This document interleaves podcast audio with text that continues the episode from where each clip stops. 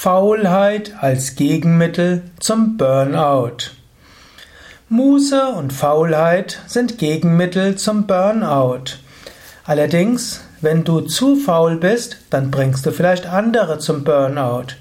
Deshalb Faulheit als Gegenmittel zum Burnout ist nur begrenzt nutzbar, denn du willst ja nicht nur selbst etwas für dich tun, du willst ja Gutes bewirken auch für andere.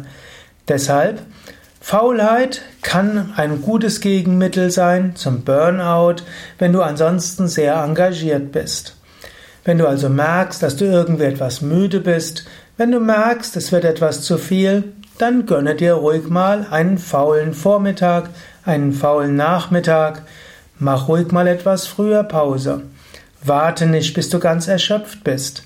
Der Körper holt sich gerne das, was er braucht, und die Psyche auch. Wenn du merkst, es wird zu viel, dann schaue, ob du vielleicht mal einen faulen Nachmittag verbringen kannst, einen faulen Abend, einen faulen Vormittag.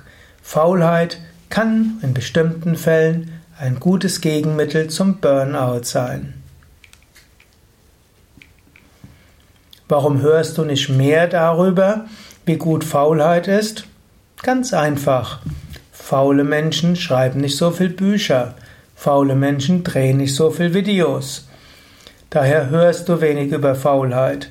Aber wer etwas Faulheit hat, der wird sicher nicht ins Burnout rutschen. Aber zu viel Faulheit kann andere ins Burnout bringen, die deine Arbeit mitmachen müssen. Also, wenn du jemand bist, der engagiert ist, gönne dir auch mal Muße und Faulheit. Wenn du jemand bist, der immer, der regelmäßig faul ist und wenig tut, dann tu etwas. Treibe nicht andere ins Burnout, indem du dir einen faulen Lenz machst.